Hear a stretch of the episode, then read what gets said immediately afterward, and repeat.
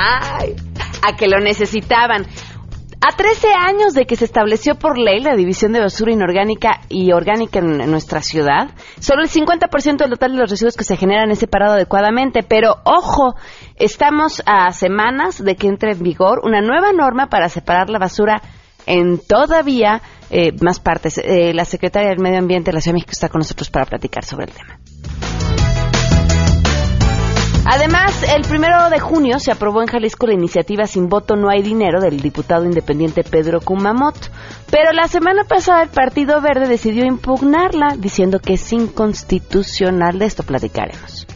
Refundarlos definitivamente a que sean pequeños, austeros, quizás locales, quizás que no se les entregue dinero hasta que se Ahora los lunes serán lunes de ciencia con Enrique Ansures, estará con nosotros y por supuesto tenemos buenas noticias. Quédense aquí, arrancamos a todo terreno. MBS Radio presenta a Pamela Cerdeira en A Todo Terreno, donde la noticia eres tú.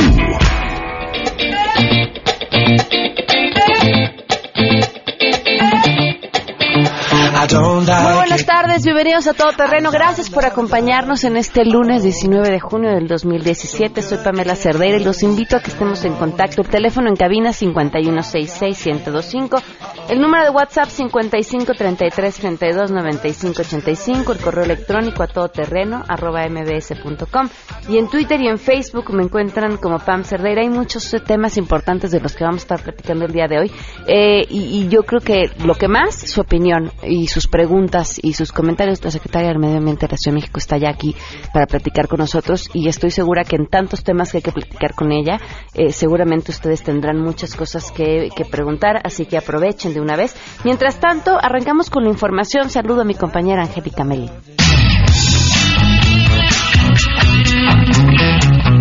El presidente Donald Trump no tiene una política económica clara y afortunadamente su margen de acción tampoco es tan amplio como él quisiera, pues se encuentra acotado por el Congreso de los Estados Unidos y otras instancias, planteó el premio Nobel de Economía Joseph Stiglitz al ofrecer una conferencia magistral en la Universidad Iberoamericana. El también profesor de la Universidad de Columbia se refirió a las renegociaciones del Tratado de Libre Comercio y manifestó que el capítulo 11 de ese convenio relativo a la protección a la inversión extranjera es el que se debe revisar con mayor cuidado. En el caso de las políticas del presidente Trump, indicó que esa investidura le da una capacidad casi ilimitada de actuar, pero como quedó de manifiesto con sus propuestas de reforma fiscal, el Congreso le estableció límites, informó Angélica Melín. La Secretaría de Comunicaciones y Transportes informó que durante la presente administración, el centro de esa dependencia en el Estado de México ha contado con recursos por un monto de 639 millones 637 mil 518 pesos para el programa de empleo temporal.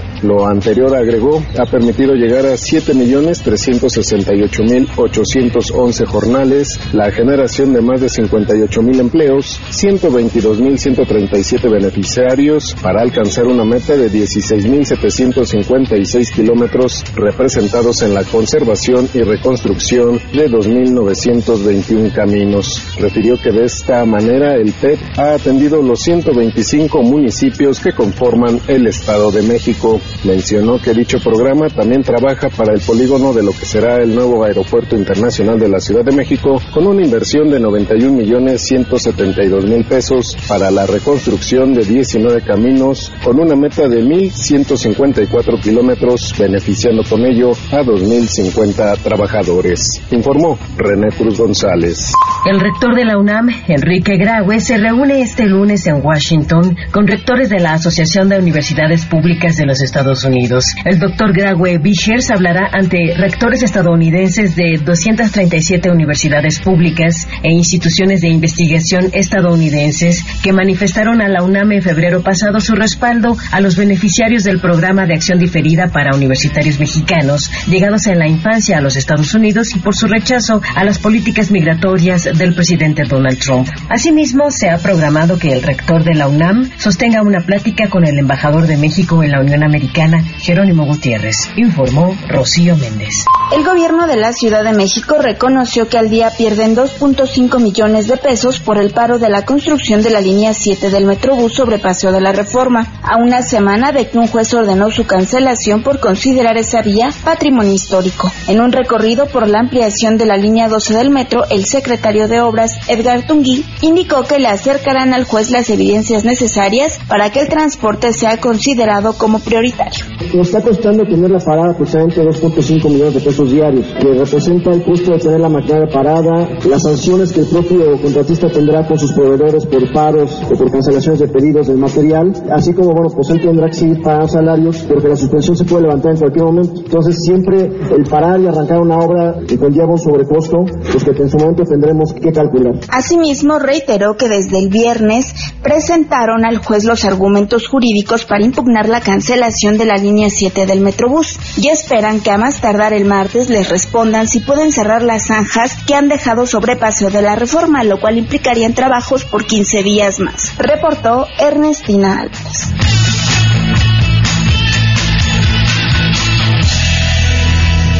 Y por supuesto tenemos buenas noticias.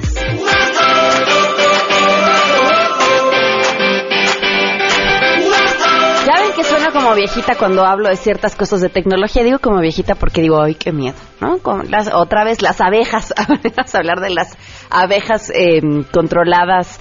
Eh, bueno, ni siquiera son abejas porque parecerían abejas, ¿no?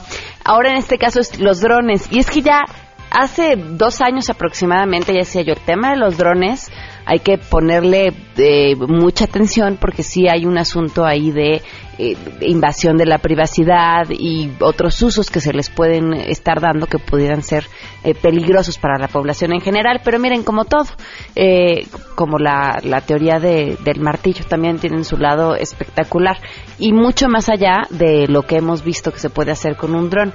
Les explico. El paro cardíaco es una de las causas más frecuentes de muerte en el mundo. Matan a más de 6 millones de personas al año, más mueren más de 6 millones de personas al año de un paro cardíaco. Y la mayoría ocurren en casa o en lugares lejanos a un hospital. La atención médica tarda en llegar hasta 17 minutos, lo cual, eh, por supuesto, puede hacer que esto se convierta en, en una fatalidad y que la persona no reciba la atención al momento que podría salvarle la vida. Eh, lo interesante de esto es que la idea que se está presentando es que los drones con desfibriladores puedan desplegarse para ayudar a cualquier persona que esté sufriendo un paro cardíaco. Eh, esto es un estudio de los investigadores que comenzó en octubre del año pasado y se publicó el, el martes pasado en la revista de Asociación Médica Estadounidense. El 90% de las personas que colapsan lejos de un hospital no sobreviven. Es un problema y ya es tiempo de que se haga algo para resolverlo. Es parte de lo que dijo el doctor Clyde Jancy, jefe de cardiología de la Escuela de Medicina de la Universidad de Northwestern en Chicago.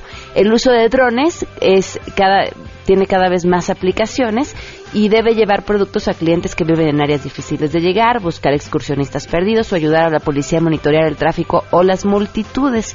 Y a partir de esto es que se decidieron a probar esta idea en el Instituto Karolinska en Suecia y el uso médico de estos dispositivos con el siguiente paso en la evolución de los mismos, ya que considera que es una opción tanto viable como eficiente para llegar a tiempo en casos de emergencia y lo más importante, salvar vidas. ¿Qué hicieron?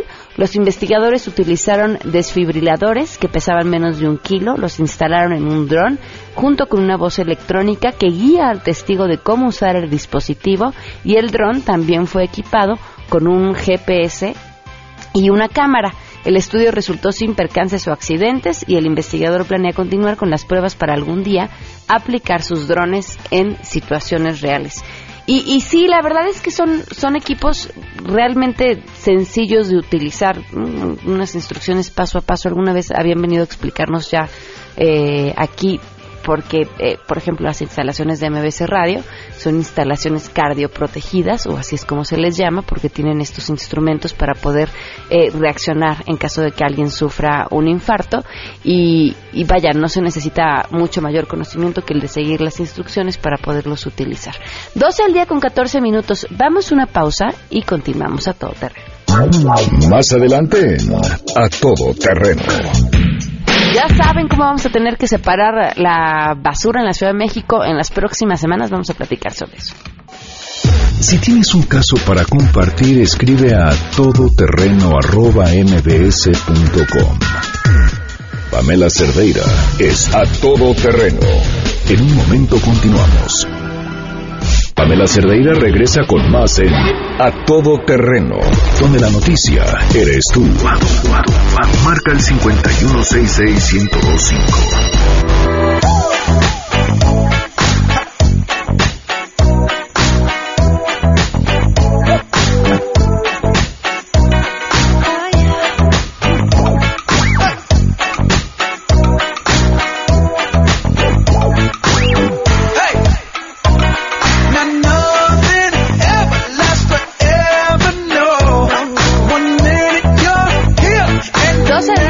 18 minutos. Continuamos a todo terreno. Le agradezco enormemente a Tania Müller que esté con nosotros. Bienvenida, gracias por acompañarnos. No, al contrario, Ya- gracias. Ya, estábamos Pamela. adentrándonos en otros temas en el corte, pero lo, lo que nos tiene aquí es eh, la separación de la basura.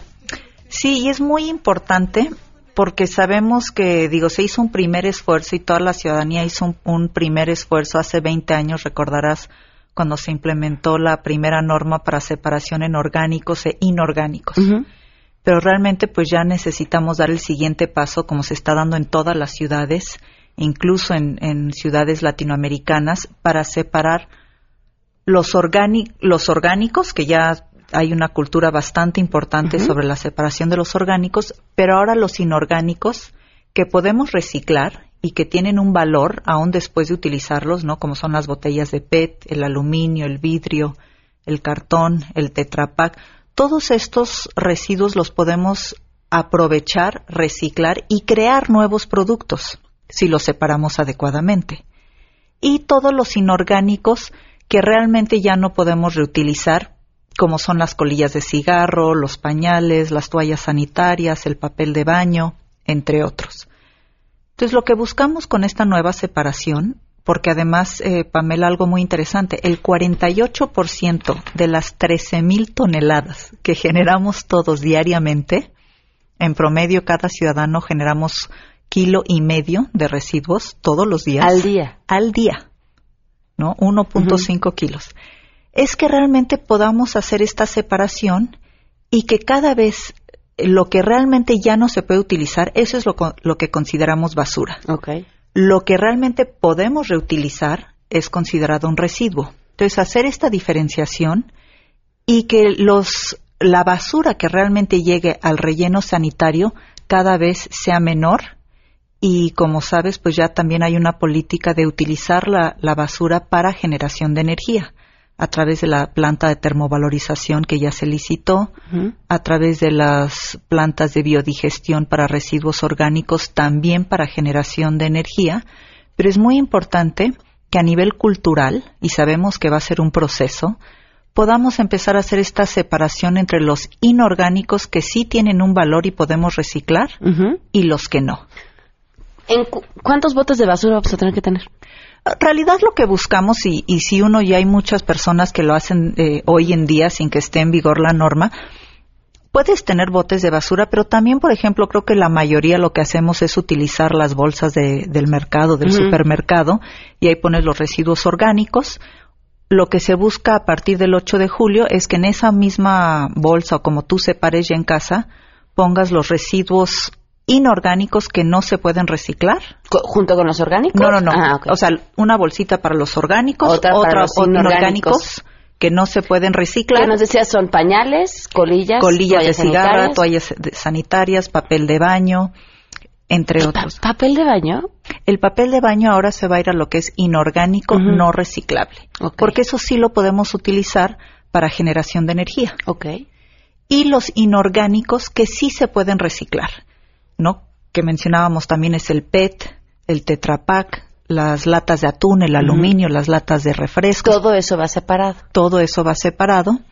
El vidrio, el cartón, ¿no? Las botellas este, de cerveza, bueno, algunas son, ya las puedes devolver a las tiendas, otras no.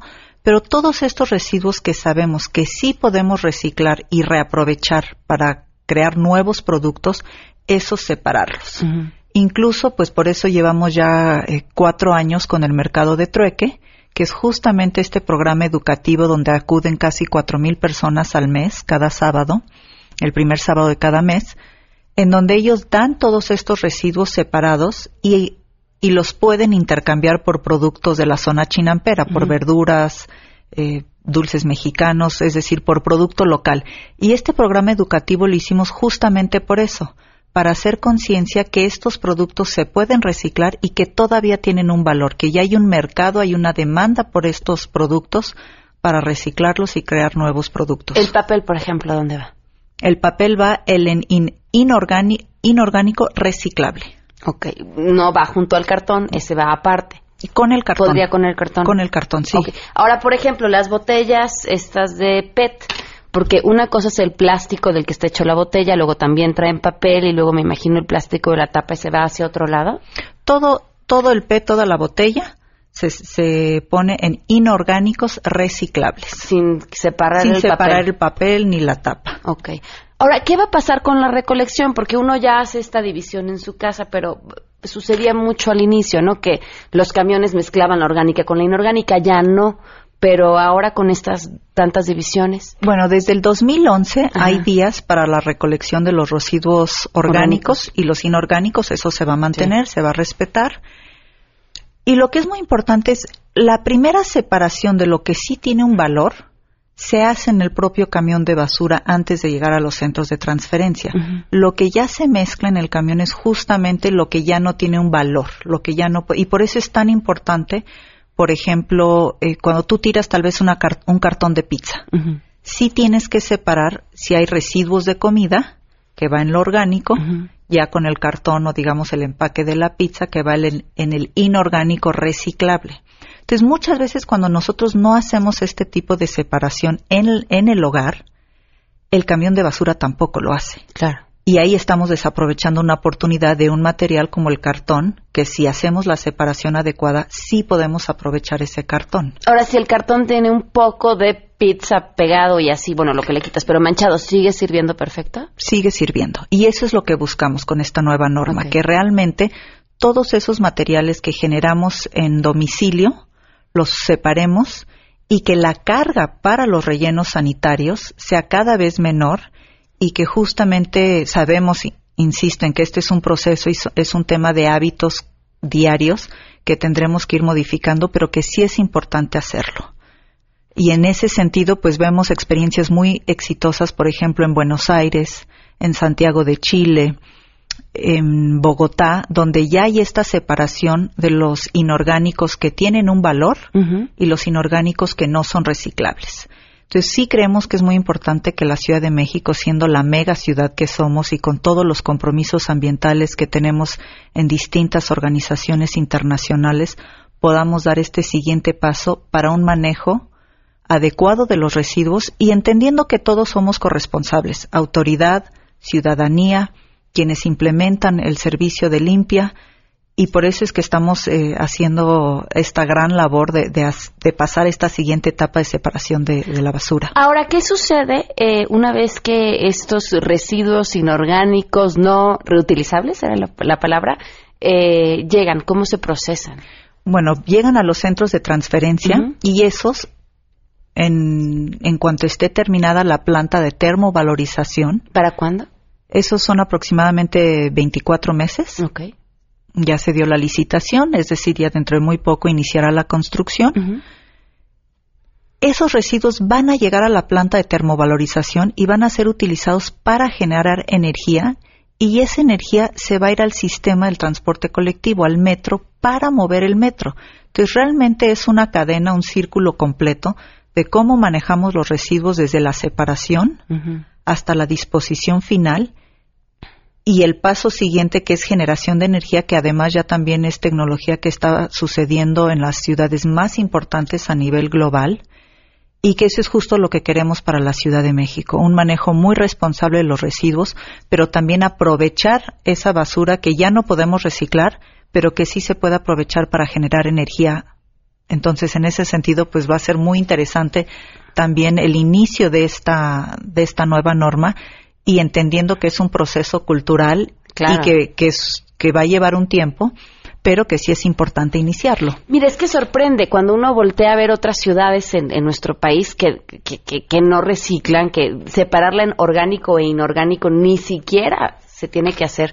Y volteamos a lugares como, por ejemplo, como Japón, donde no solamente dividen en cinco botes de basura, sino como te decía, ¿no? La, la misma botella de PET la encueran y cada pedacito va en un lugar distinto. Nos damos cuenta cuánto nos falta por hacer.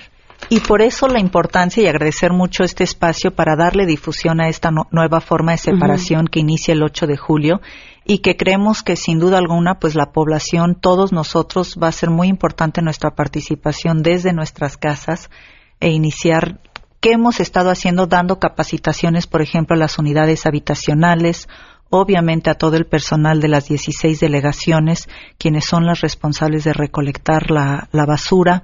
También estamos dando capacitaciones en escuelas y en empresas que nos lo están solicitando. Y bueno, podrán también, eh, para mayor información, consultar la página de la Secretaría de Medio Ambiente.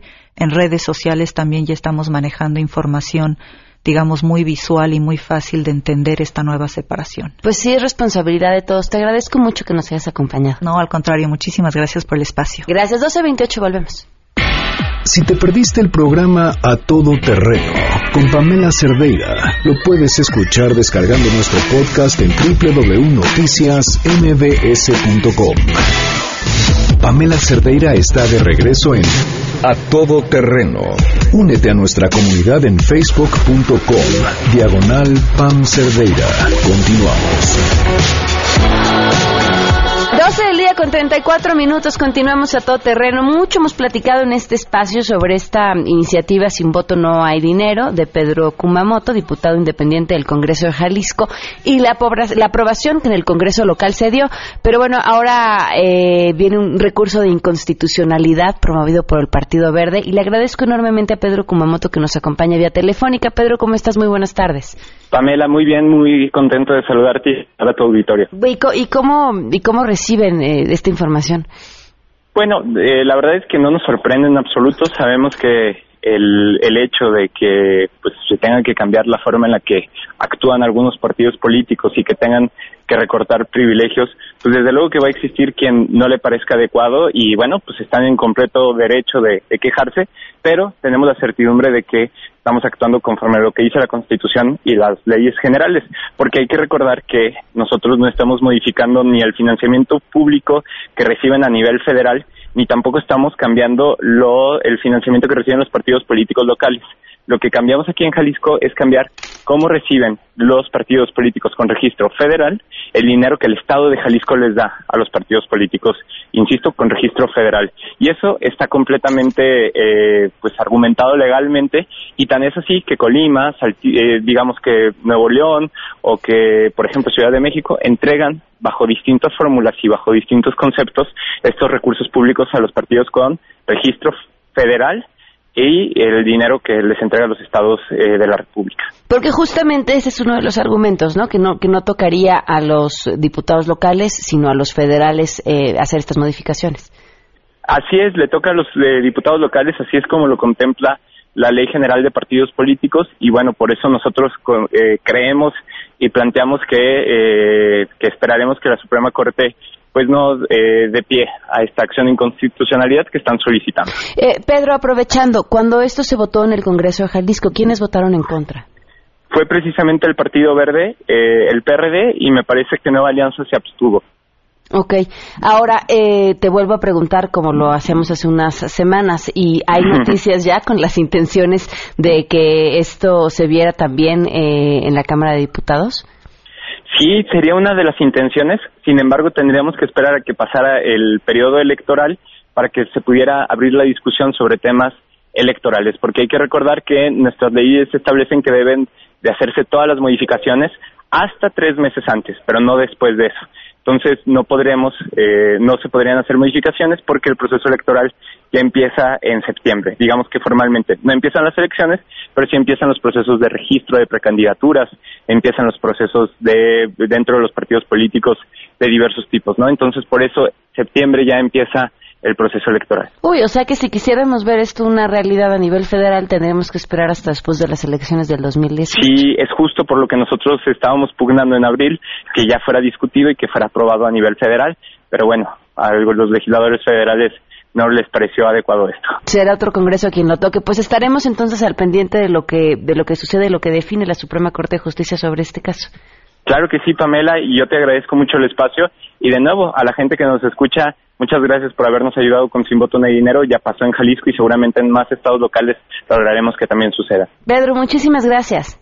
Gracias a ti y de nuevo un saludo a toda la gente que te escucha, Pamela. Gracias, hasta luego. Y del otro lado tenemos a Jesús Esma Suárez, coordinador de diputados del Partido Verde. Muchísimas gracias por tomarnos la llamada, Jesús. Buenas tardes. Muy buenas tardes, Pamela. Gracias por esta oportunidad. Supongo que habrás escuchado lo que dijo Pedro sobre la constitucionalidad de, de, de esta iniciativa. Vamos a una maleta que aquí. Bueno, bueno, perdóname. No te preocupes, ahora sí te escuchamos. Perdóname, un saludo. Eh, muchas gracias por esta oportunidad. Eh, gracias a ti por acompañarnos. Te comentaba que seguramente habrás escuchado lo que Pedro comentó al respecto y sobre cómo esta eh, modificación sí era constitucional. Prácticamente escuché lo último, no pude escuchar toda su entrevista, pero si me lo permites, Pamela, lo más importante es dejar claro que el Partido Verde está a favor de que se bajen los financiamientos de los partidos políticos. Nosotros en la Cámara de Diputados presentamos una iniciativa a ese respecto y muchas veces los partidos políticos lo utilizan solamente para cuestiones mediáticas y no con un sustento o con una realidad de lo que queremos como país. En el Partido Verde estamos conscientes de que esto es un llamado de la ciudadanía y jamás estaríamos en contra de ello. Lo que nosotros presentamos en la Cámara de Diputados, si me lo permites, Pamela, tenía que ver también con un cambio en la repartición, no solamente de las prerrogativas de los partidos políticos, sino en los tiempos oficiales. Es decir, hoy en día nuestro país da eh, de manera igualitaria un 30% a todos los partidos políticos y un 70% diferenciado en la última elección a diputados. Y así también está el reparto de lo que son los tiempos oficiales. Nosotros consideramos que eso eh, es totalmente injusto porque no empezamos de un terreno eh, parejo, por llamarlo así, en donde realmente la posibilidad para los partidos chicos o medianos va a ser muy difícil para poder llegarle a los partidos mayoritarios. En ese sentido, lo que nosotros hacíamos como propuesta era invertir la fórmula, es decir, que 70% sea de manera igualitaria y 30% de manera de cómo hayan obtenido la votación en la última diputación. Y respecto a lo que pasó en Jalisco, nosotros estamos convencidos de que la manera en cómo se presentó no fue la adecuada. Podemos estar nosotros a favor de que se baje, pero tenemos que hacerlo con un sustento jurídico y que no vaya a haber una controversia como lo que nosotros estamos visualizando. Es por eso que el Partido Verde en, el- en Jalisco en particular lo votó en contra porque la manera en como lo presentaron, repito, eh, trae violaciones constitucionales al, artículo 73 constitucional donde solamente a los, a, la- a los diputados federales son quienes nos dan la facultad para poder hacer algún tipo de adecuación en la Ley General de Partidos Políticos. A ver, Jesús, aquí hay una contradicción, dirías, el Partido Verde jamás estaríamos en contra de que se reduzca el dinero a los partidos, pero, sin embargo, emiten este recurso de inconstitucionalidad para decir que lo que se aprobó en Jalisco no es válido bajo un argumento legal que habrá que definir la Suprema Corte de Justicia si tienen razón. Lo que yo quiero decirte, Pamela, es que no porque queramos bajarle los recursos políticos, los recursos públicos a los partidos políticos, tenemos que hacerlo eh, antijurídicamente. Tenemos que nosotros estar totalmente con un marco jurídico su- eh, que, que sea contra balas y que no haya cabida ningún recurso de, impu- de impugnación. Hoy nosotros vemos desde nuestro eh, desde nuestra perspectiva jurídica que hay controversias y que está mal formulada la iniciativa que presentan eh, Kumamoto en, en, en Jalisco y no con eso es que estemos en contra del espíritu de la ley, pero sí en cómo se presenta. Por eso es muy importante para nosotros dejar claro que el Partido Verde siempre va a estar a favor de reducir eh, eh, el, el presupuesto de los partidos políticos, abrir también, ¿por qué no decirlo?, el, eh, la- la- las aportaciones privadas, que es algo que, que nosotros hemos intentado año con año y no y no se ha podido formular, pero en fin, lo, lo, lo que nosotros queremos mandar como mensaje es que vamos a estar siempre apoyando y esto, y yo, si me lo permites, Pamela, el último comentario que escuché de, de Kumamoto era de que ya no tiene cabida para poderlo formular en la Cámara de Diputados y tendríamos que esperarnos. A ver, podemos sacarla ahorita y solamente es cuestión de voluntad. No tendría injerencia en el 2018, como él bien lo comenta, pero, pero, pero podemos ir trabajándola. y podemos ir aprobándolo independientemente que, que pase el 18, pues dejamos todo ya planchado porque eh, entendemos que todos los partidos políticos presentaron este tipo de iniciativas y si el espíritu de todos es poder contribuir en este tipo de mensajes y en este tipo de, de exigencias ciudadanas, pues lo podemos hacer ahorita independientemente que tenga o que su aplicación sea después del 18. A ver, es que ahí sí se vería si realmente hay voluntad o no, o si realmente están a favor de que se baje el financiamiento a los partidos políticos, ¿no? Eh, más allá de decir sí estamos a favor, pero se nos cortó la llamada. Demonios. Vamos a ir a una pausa. Va- ah, ¿no? ¿Ya está? Ah, ah, miren, de una vez aprovechamos. Le agradezco enormemente a Roberto Duque que nos acompañe vía telefónica. Roberto, ¿cómo estás? Muy buenas tardes. Hola, muy buenas tardes, Pamela. Con gusto saludarte. Gracias por permitirme hablar contigo y con tu auditorio. Pues mira, prácticamente una controversia entre lo que nos decía Pedro Kumamoto de si es o no constitucional, él decía sí, lo que se, lo que sucedió en el Congreso en Jalisco y, y la opinión del Verde que es eh, contraria. Y queríamos, bueno, pues el desempate técnico, eh, ¿cómo lo ves tú? Mira, eh, yo creo que el Congreso de Jalisco tiene libertad de, de configuración de esta de esta fórmula eh, y, y es eh, un tema que creo que, que es muy importante, Pamela, eh, para el avance de nuestra democracia. Eh, yo estoy a favor de la reforma que eh, se estableció a instancias de Pedro Kumamoto, entre otros actores en, en Jalisco, por una razón de la que incluso ya hemos platicado tú y yo, eh, Pamela, que es eh, que México necesita incentivos para que los partidos mejoren su oferta política. Yo no veo la iniciativa de sin voto no hay dinero como un castigo a los partidos políticos. Yo veo, eh, eh, por el contrario, que eh, es un, aliciente para que nos presenten mejores candidatos, propuestas serias, que dejen de, de ser demagógicos como suelen hacerlo en muchas ocasiones en los partidos. Es decir, yo veo un salto cualitativo con una reforma como la que se dio en el estado de Jalisco. Eh, quizás el, el tema en el que yo eh, pondría, eh, haría alguna sugerencia o, o modificación es eh, eh, una, algunas variantes eh, pequeñas para que no sea esto eh, algo que incite el abstencionismo, ¿no? La reforma de sin voto no hay dinero. Eh, haría yo ahí algún algún ajuste, pero en, en, en, digamos en esencia me parece muy buena la reforma que han impulsado y que han aprobado en el Congreso jalisciense. O sea, que que no crees que la, la Suprema Corte de Justicia le parece que es inconstitucional. Eh, no, pues no lo creo, porque lo que está en la Constitución, en el 41 constitucional, muy claro, es la fórmula de financiamiento para los partidos políticos, eh, cómo es que se calcula este gran monto que se repartirá eh, a todos los partidos eh, en su conjunto, ¿no? Que es el 65% del salario mínimo, bueno, ahora unidad de medida, multiplicado por el número de ciudadanos inscritos en el padrón electoral. Observemos, Pamela, que esta fórmula que está en la Constitución ya desde hace tiempo y que define cuánto dinero público van a recibir los partidos, pues es un monto que crece y crece y sigue creciendo año con año, porque tanto el salario mínimo aumenta, y ¿me escuchas? Sí, perfecto. Pamela? Perfecto. Y tanto el salario mínimo aumenta, pero también aumenta el número de ciudadanos en, en, en el padrón electoral y en la lista nominal de electores, de modo tal que los partidos no le pierden. Eh, incluso el incremento de dinero va más lejos, según algunos estudios, que el índice de precios al consumidor. Me explico, o sea, la inflación les hace los mandados a los partidos y reciben cada vez más dinero, con independencia de cuántos votos haya por ellos, con independencia de cuántos votos nulos pueda haber en una elección. Es decir, no hay una, una, una forma de protesta que tenga el electorado hoy en México, en las reglas que hay a nivel nacional. Eh, sin embargo, este 41 constitucional, para lo que aplica sin ninguna duda, pues es para los para para las elecciones federales. Y en cambio en Jalisco estamos hablando de, comicios locales y se ha hecho esta modificación para que los partidos, digamos así, pues se ganen los recursos públicos que deban eh, recibir.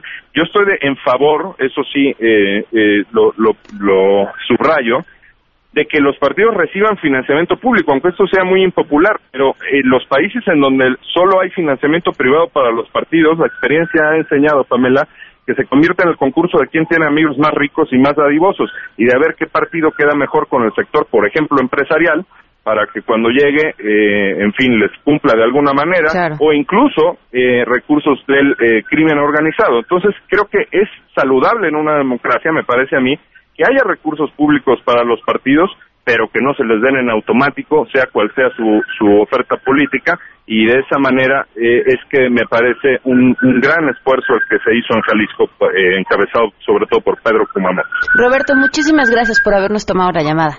El agradecido soy yo, Pamela. Un saludo para ti y tu auditorio. Y Jesús Esma, aprovechamos, ahora sí retomamos la comunicación. ¿Algo que quieras agregar a esto? Solamente eh, de decir, este, Pamela, que en el Partido Verde siempre vamos a estar a favor de esto, que esta impugnación que nosotros hacemos o este recurso jurídico que presentamos no tiene que ver con que estemos en contra, sino solamente para dar una certeza jurídica y que nosotros vamos a estar impulsando que a nivel federal, como lo dice Kumamoto, podamos hacerlo de manera real y que podamos llevar a cabo este tipo de planteamientos y que no nada más se queden en congresos locales. Para nosotros es muy importante que esto lo sepa la ciudadanía. Bueno, muchísimas gracias. Muchas gracias, Pamela. Hasta luego. A, a- a mí me cuesta un poco de trabajo este concepto de como no queremos que lo vayan a impugnar, pues lo impugnamos nosotros, ¿no? Eh, eh, 12 con 48, volvemos. Pamela Cerdeira es a todo terreno. Síguenos en Twitter, arroba Pam Cerdeira. Regresamos. Pamela Cerdeira regresa con más en A Todo Terreno, donde la noticia eres tú. Marca el 5166125. Volare. Oh, 12 del día con 51 minutos. ¿Quieren viajar? Ya viene el verano. ¿Tienen Y dirán, ay, no, pues es que no los junté, es que no apunté, es que no, hombre, si no hay problema. ¿Sabían ustedes que otra forma de acumular puntos Premier es transfiriendo los puntos de sus tarjetas bancarias? Y dirán, "Ah, ¿cuáles? Ahí les va. Si son tarjetavientes de American Express, de Bancomer, de HCBC, de Santander o de Scotiabank, pueden pasar los puntos de su cuenta Club Premier para convertirlos en vuelos, en estancias de hotel o en miles de experiencias más. Lo único que tienen que hacer, pongan atención, es entrar a clubpremier.com diagonal transferencias y siguen los pasos según el banco que tengan. Si aún no son cio- socios, se pueden inscribir gratis ingresando a clubpremier.com, registran sus datos y van acumulando puntos para disfrutar increíbles recompensas y como les decía, transferir también los puntos de su banco y ahora sí, que se van de viaje porque se van de viaje. Club Premier, el punto es sorprendente. Enrique Ansures ya está con nosotros. ¿Cómo estás? Bienvenido. Pues mu- muy bien, muchísimas gracias Pamela. Un saludo a todos los radioescuchas. A ver, traes muchas cosas Traigo entre muchas manos. cosas para todos los que están interesados en las ciencias de la astronomía, pues traigo varios regalitos, pero primero la nota. Fíjate que investigadores de la Universidad de Waterloo publicaron recientemente en la revista de la Royal Astronomical Society un artículo bastante interesante en donde muestran una, una, una impresionante imagen que va a estar en, mi- en mi Twitter en un par de minutos, en donde están dos galaxias y se entrelazan con algo que le llamamos materia oscura. Es una materia misteriosa que todavía no se entiende este, pues, qué es. Simplemente no reacciona con algo que le llamamos materia bariónica. La materia bariónica es de lo que estamos constituidos. Todo lo que vean en la, la tabla de los elementos este, periódicos es que nos hacen materia aprender. bariónica. Exactamente, es la materia bariónica. Y solamente la, la masa del universo, esta materia bariónica forma nada más parte de un, un 5%. Lo demás de lo que hay en el universo es algo que le llaman energía oscura y materia oscura. La materia oscura forma aproximadamente el 25% de la materia total del universo y los astrónomos andan en busca de qué es eso. Entonces, las galaxias, nosotros vivimos una galaxia, están entrelazadas, se creía que estaban entrelazadas con esta materia misteriosa. Entonces, por primera vez lograron sacar una foto de una manera indirecta de esta de este tipo de este de, de materia. Entonces, vamos progresando cada vez más con el entendimiento de lo que lo que es el cosmos y en dónde estamos y es una información bastante interesante. ¿Por qué una foto de, ma- de manera indirecta? De manera indirecta, porque la materia, la materia oscura, este, no, no reacciona con la materia bariónica, no, este, supongamos, no, eh, no absorbe luz, no refleja luz, simplemente interactúa con la, con la gravedad. Entonces es una manera indirecta de tomar este fotografías. O sea, no se ve. No se ve, no la podemos si- ver. Y si no se ve, ¿cómo sabes que está? Porque eh, básicamente hay, hay forma indirecta de tomarla, supongamos, con algo que le llaman lente gravitatorio. La, Puede desviar la, la luz, supongamos, pero no absorberla ni emitir luz. Entonces, es, la materia oscura es uno de los grandes misterios que hay en la astronomía. De hecho, el gran colisionador de hadrones, ese que está ahí en, en Francia y Suiza, que está conectado a varios países, el, donde se supone que ahí descubrieron el, el bosón de Higgs, lo que le llaman la partícula de Dios. Ahora están intentando este, tratar de detectar materia bariónica, que hay una partícula que le llaman gravitón. Entonces, este, es una de las incógnitas que hay en la, en la naturaleza y sobre todo este, lo que es campo de, de estudio de los cosmólogos. ¿Qué se ve en esta fotografía? ¿Qué se ve en esa, en esa fotografía? Es como un, véanlo como un chicle que está agarrando algo, exactamente, está agarrando dos, este, dos galaxias. Entonces, todas las galaxias que hay en el universo, que son millones, están unidas con este tipo de, de fibrita que es la, la materia oscura. Es un misterio, es una cosa padrísima. Entonces, eso nos hace entender cada día más este, de dónde, en dónde estamos. Y hablando de, de, de dónde estamos, pues les traigo aquí una sorpresita, un libro precisamente que habla sobre todas estas reflexiones de cómo en unos cuantos miles de años el el- la civilización humana ha podido entender pues, en dónde estamos, hacia dónde vamos y pues, incluso pues, de dónde venimos. Ok. Entonces hace un recuento exactamente de todo, de toda esta, mm, de todo este conocimiento desde básicamente que somos este primates, vamos a verlo de esa manera, somos este y empieza a sumar cómo poco a poco el, el ser humano ha ido evolucionando su conocimiento hasta donde estábamos. Imagínate hace más de 100 años pues, pensamos que solamente vivíamos en la Vía Láctea después antes el que nada más en el sistema solar y después nada más este de aquí a la, la distancia que podíamos llegar con nuestros barcos, ¿no? Entonces, en pocos miles de años hemos he- hemos avanzado en el conocimiento este como tal y pues es lo que nos da nuestra calidad de vida, ya que hemos hablado sobre los beneficios del conocimiento científico. ¿Ya empezaste el libro? Eh, sí, ya lo estoy empezando, ya llevo una parte bastante avanzada, está muy bonito. Se llama Las lagartijas no se hacen preguntas, de Leonard. Es un físico, este, incluso aquí el mismo Stephen Hawking lo recomienda, está precioso el libro. Entonces les, les traigo tres libros a los, ahora sí que... Ay, muy bien. Tres libros. Qué dadivoso. Que le llamen por teléfono 5166-1025 y nos traes revistas también. También suponga, eh, supongamos si ustedes están interesados, todos los radioescuchas están interesados en seguir este, pues metiéndose en todos estos temas de la astronomía que son tan apasionantes, pues el planetario del Instituto Politécnico Nacional acaba de cumplir 50 años y la revista este, de- del Instituto Politécnico Nacional nos regala este cinco, cinco este, ejemplares de su este de su número de aniversario donde habla precisamente pues cómo se fue desarrollando el planetario de Luis Enrique Erro y ahí por ahí también tengo un artículo mío. Ah, muy bien. Exactamente. Entonces, cinco, cinco revistas pues para los primeros radioescuchas que estén interesados y pues, también Los tres los, libros. los tres libros exactamente.